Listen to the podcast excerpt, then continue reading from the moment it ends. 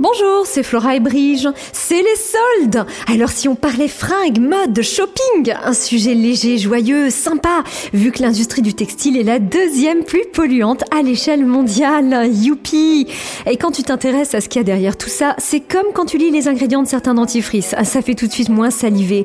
Parce que là où il y a de la gêne, il n'y a pas de plaisir. Pas étonnant qu'on entende de plus en plus de femmes dire « Oh, moi, les vêtements à bas prix made in Bangladesh, c'est fini. Je mets plus mon argent là-dedans. » question que des femmes et des enfants meurent pour que je m'habille pour une soirée ou une saison. Eh oui, les quatre saisons, c'est pas que chez Vivaldi, c'est aussi dans nos garde-robes.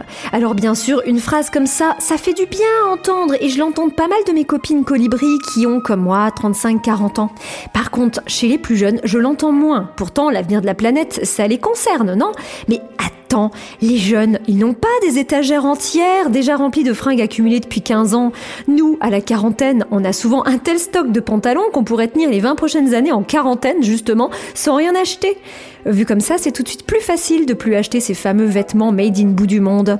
Alors on pourrait se montrer moins moralisateur, sachant que le meilleur témoignage qu'on peut faire, c'est un témoignage qui sonne vrai. Du style, oui, à 40 ans, j'ai déjà une garde-robe bien fournie et quand je dois remplacer un vêtement, j'achète d'occasion ou j'investis un article de qualité qui va durer. En plus, à mon âge, je me connais, je sais ce qui me va et je me laisse moins influencer par la pub. Ça me permet de mettre mon argent dans autre chose. Et qui sait, avec un discours comme ça, peut-être que votre nièce vous demandera si vous voulez bien l'aider à mieux se connaître et à trouver des vêtements qui lui iront pour longtemps. Ça tombe bien, quand je parlais de dépenser son argent dans autre chose, je pensais justement à des cadeaux éthiques pour ma petite nièce.